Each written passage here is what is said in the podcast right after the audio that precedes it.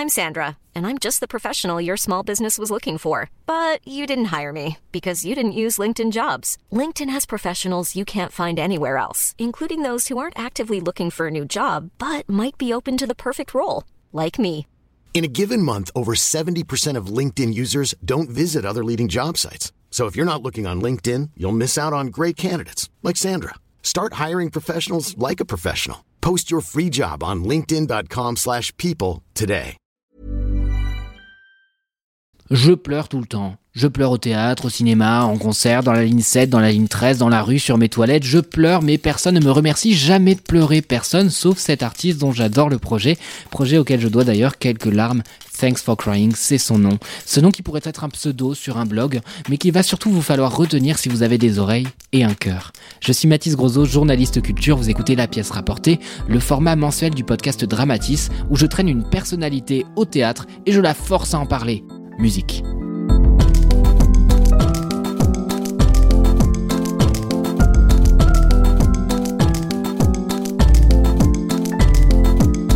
Aujourd'hui, on va voir une pièce, enfin presque, une expérience. C'est Respira en el jardín como en un bosque, signé par El Conde de Torrefiel. Il faut être honnête, j'ai beau connaître le duo catalan, je n'avais aucune idée au moment où j'ai emmené Thanks for Crying de ce dans quoi on allait mettre les pieds. Dans cet épisode, on débrief, on explique et surtout, on trauma bande.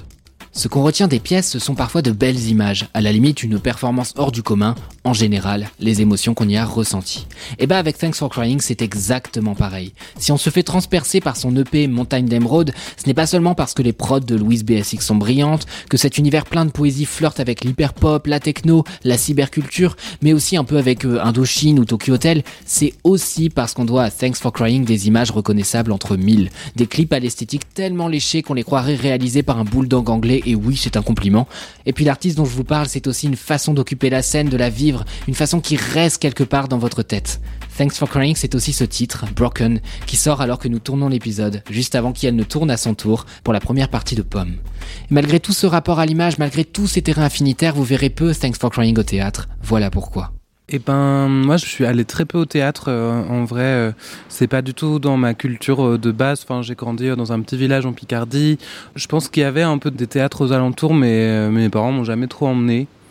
J'étais plus vraiment dans bah, sensible à la pop culture, je pense euh, à la musique euh, euh, populaire, genre aux films, euh, genre que tout le monde allait voir et tout. Enfin, je pense que c'est vraiment ces trucs-là qui m'ont plus touché quand j'ai grandi. Je connais très peu le théâtre. Après, quand j'étais plus à la fin du lycée, etc., j'avais des gens autour de moi qui aimaient vraiment ça et, du coup, je suis allé voir un de mes meilleurs amis du lycée jouer, genre Peer Gynt, je crois. Enfin, j'ai vu quelques pièces comme ça au théâtre, mais sans trop savoir ce que ce que je voyais, sans vraiment trop capter tout, quoi. Et ouais, encore aujourd'hui, en fait, j'y vais très rarement, euh, à part euh, quand j'ai des amis euh, comédiens, comédiennes qui jouent. Qu'est-ce qu'il y a dans ton raisonnement qui fait que tu y vas pas plus souvent à ton avis? Euh, je pense que c'est assez peu présent déjà dans mon environnement. Globalement, euh, j'ai peu d'amis qui vont beaucoup au théâtre. Enfin, qui, je suis pas hyper sensibilisé à ce qui se passe, au spectacle, à quel moment ils ont lieu, etc. Après, oui, je pense que j'ai une petite appréhension parce que euh, bah en fait je trouve ça hyper intimidant euh, même d'être euh, dans un petit théâtre genre où il y a des gens euh, genre à, à deux mètres de soi euh, qui peut-être euh, à un moment vont me regarder dans les yeux et vont me demander de faire quelque chose ou de réagir à quelque chose et ça c'est vraiment quelque chose qui, peut me mettre très mal euh, du coup, ouais, peut-être un peu d'appréhension euh, à ce niveau-là. Et, euh, et en fait, c'est aussi que comme j'y connais pas grand-chose, je pense que je connais pas vraiment les différents types de théâtre qu'il peut y avoir, euh, la vision du théâtre euh, hyper euh, classique, un peu de vieilles pièces et tout ça, ben ça me fait un peu peur. En fait, je crois que j'ai très peur de tout ce qui peut se passer dans un théâtre, ou alors les, revisites un peu de pièces, genre qui sont censées un peu faire réfléchir et tout, de trucs un peu grandiloquents et tout. Ça me fait un peu peur comme esthétique aussi. Enfin bref, voilà, plein de plein de peurs. Alors, je suis pas sûr aujourd'hui de t'avoir rendu un grand service en termes de destruction des clichés ou des craintes, parce que du coup, on a été voir donc une pièce qui s'appelle Se respira en el jardín como en un bosque. Voilà. C'est l'occasion de constater que j'ai fait LV2 espagnol et que les restes sont minces, finalement. Vous marchez dans la pénombre d'un long couloir de pendrillon, jusqu'à une petite croix. Là, on vous donne un casque, vous êtes seul. Et dans le casque, on vous l'explique, le spectacle, ce sera vous. Le public, ce sera vous aussi, mais plus tard. Alors on vous guide pas à pas dans une performance avec du papier aluminium, et en vérité ce qu'on vous demande, bah on s'en fout pas mal. Ce qui est intéressant, c'est le rôle. Ce qui est intéressant, c'est l'imagination.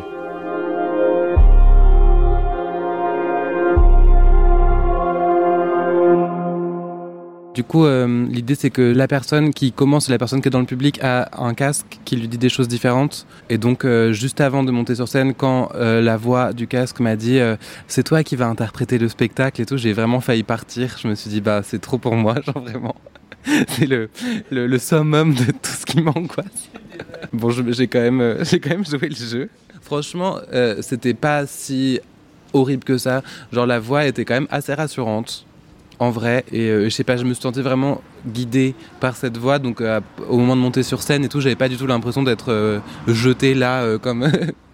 oui, en mode complètement vulnérable. Mais cela dit, c'est vrai qu'il y a quand même un truc de vulnérabilité et que ça permet de se rendre compte à quel point, dans le théâtre, la personne qui est sur scène et la personne qui est dans le public ne vit pas vraiment la même expérience. Enfin, il y a un truc de vulnérabilité sur scène et un truc de confort en tant que spectatrice qui marque pas mal. Quand j'étais sur scène, ce qui était compliqué, c'était de me concentrer sur ce qu'il fallait faire et d'essayer de le faire à peu près correctement. Donc, euh, il y a un moment donné avec euh, genre du papier aluminium où il faut aller genre sur le côté de la scène et se faire un masque avec le papier aluminium. Et ça, genre j'ai ri parce que j'arrivais pas du tout à me faire un masque.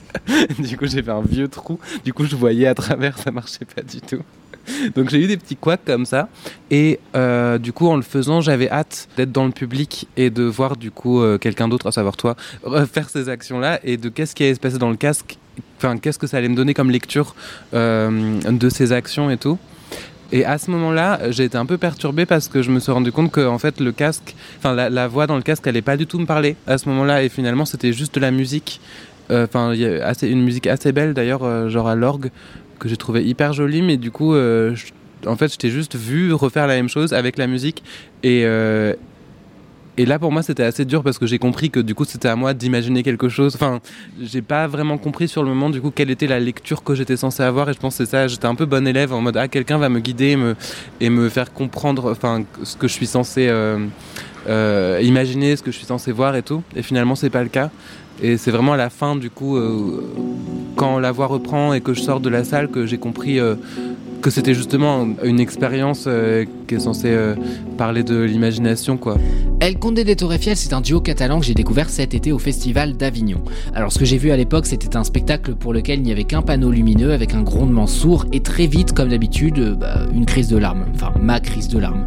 Parce qu'il y était question d'éco-anxiété et du rapport colonisateur de nos sociétés à la nature. Bref, c'était super. Et puis bah, le collectif, il a pris ses quartiers à la Maison des Métallos pour le festival d'automne tout le mois d'octobre avec des raves techno qui sont libératrices, la géopolitique qui s'immisce dans les détails de la vie des personnages, et un troupeau de moutons qui se fraye un chemin un moment dans le public. Enfin bref, tout est possible avec El Condé des Torrefiel, et c'est ce qui est le plus dingue avec ça, et ça c'est un truc important si on veut comprendre le spectacle dont on va parler, c'est qu'il y a deux éléments clés dans la philosophie du collectif.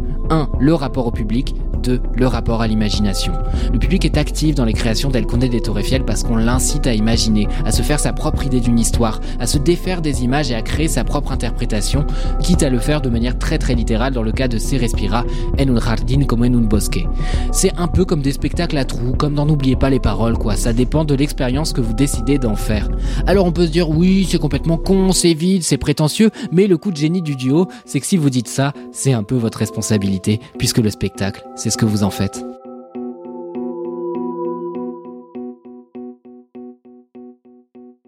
Moi, je suis pas habitué à attendre sur le côté d'une scène euh, qu'on me dise vas-y, c'est à toi.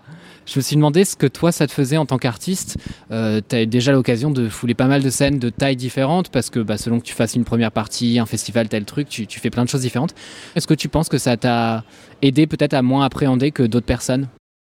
Euh, alors moi, ça m'a pas forcément euh, fait relate à des concerts, mais par contre, ça m'a rappelé genre euh, des émissions de télé. Le côté grand couloir sur le côté et tout, quelqu'un qui dit OK, tu vas mettre le casque, et après il y a quelqu'un qui va te dire que c'est à toi et tout. Tu te mets sur une petite croix rouge et tout. Ça m'a vraiment fait penser à genre euh, ouais à, à, des trucs de télé un peu. Et du coup, ça m'a remis dans des vieux souvenirs de, de il y a longtemps, parce que j'avais participé à un truc, à un truc de télé il y a super longtemps, et donc ça m'a grave rappelé ça. Euh, et, euh, et, voilà. Mais du coup, euh, après, je me suis dit quand même, en effet, je suis déjà monté sur scène et tout. J'essaie de me raccrocher à ça, un truc de me dire là, je vais passer ce rideau et je vais y aller et je sais comment on fait, genre tout va bien se passer et tout. Donc si quand même, je pense que ça m'a un petit peu aidé de me dire que je, ça sortait pas complètement de nulle part dans ma vie de faire ça un, jour. Oui, je pense que ça m'a aidé.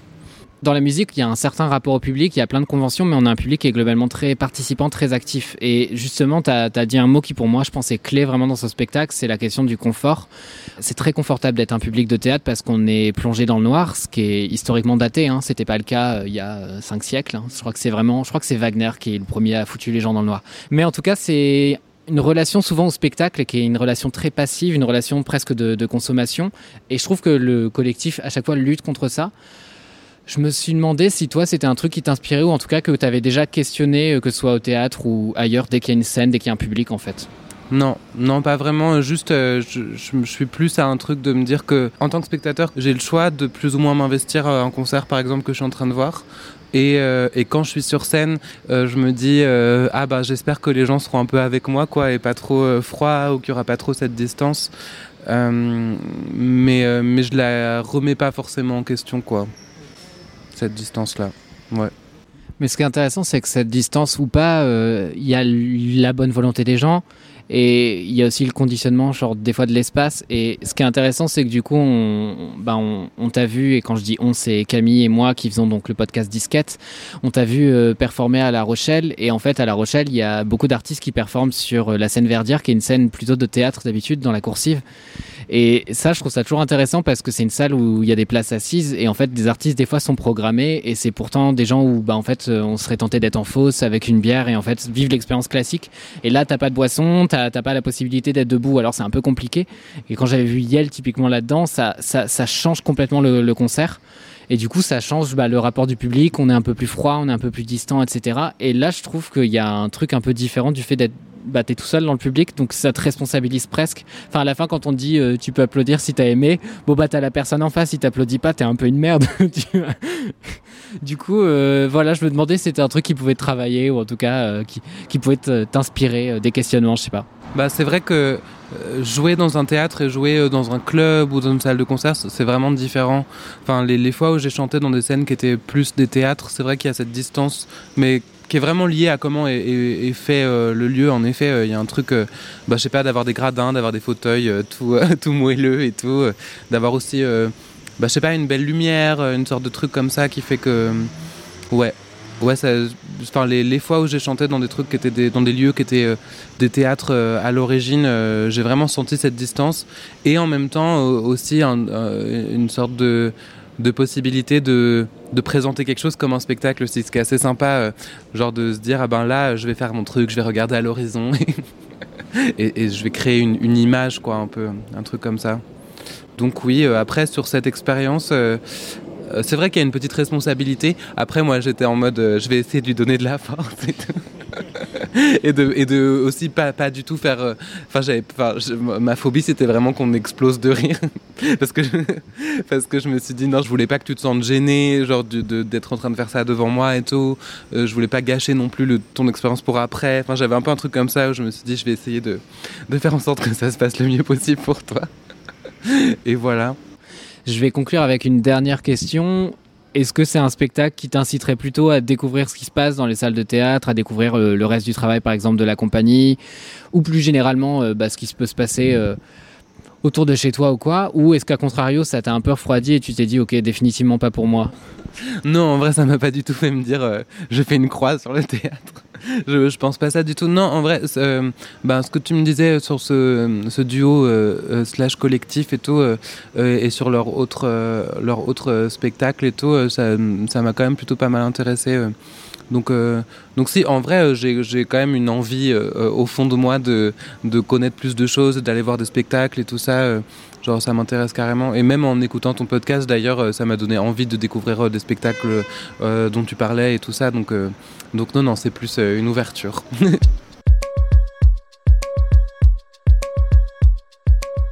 Vous avez écouté le deuxième épisode de la pièce rapportée, un format mensuel pour emmener au théâtre les personnalités qui n'iraient jamais seules. Si vous avez des suggestions pour les prochains épisodes, n'hésitez pas à me les faire parvenir par Instagram. Je suis Mathis Grosot, je vous invite à écouter mon podcast Dramatise pour retrouver notamment l'épisode sur les spectacles précédents d'El Condé des Torrefiel, mais vous pourrez aussi retrouver une vidéo de Guérilla, un autre spectacle d'El Condé des Torrefiel, sur TikTok et Instagram en tapant Dramatise dans votre barre de recherche. Allez écouter Thanks for Crying, allez au théâtre et dramatiser parce qu'une vie sans drama, c'est comme une blague sans chute.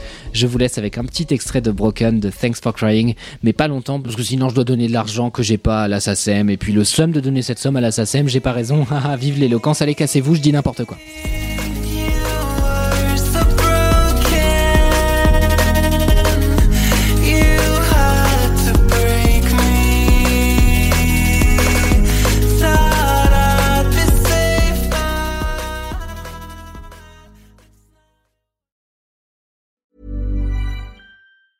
Want to get a chiseled look in the jawline? Sculpt and shape your jawline with added volume from Juvederm Volux XC. Juvederm Volux XC is an injectable gel specifically designed to be robust enough to improve moderate to severe loss of jawline definition. And it is the first and only hyaluronic acid filler approved for the jawline. Add volume to your jawline for a chiseled look with Juvederm Volux XC. For important safety information and to find a licensed specialist, visit juvederm.com.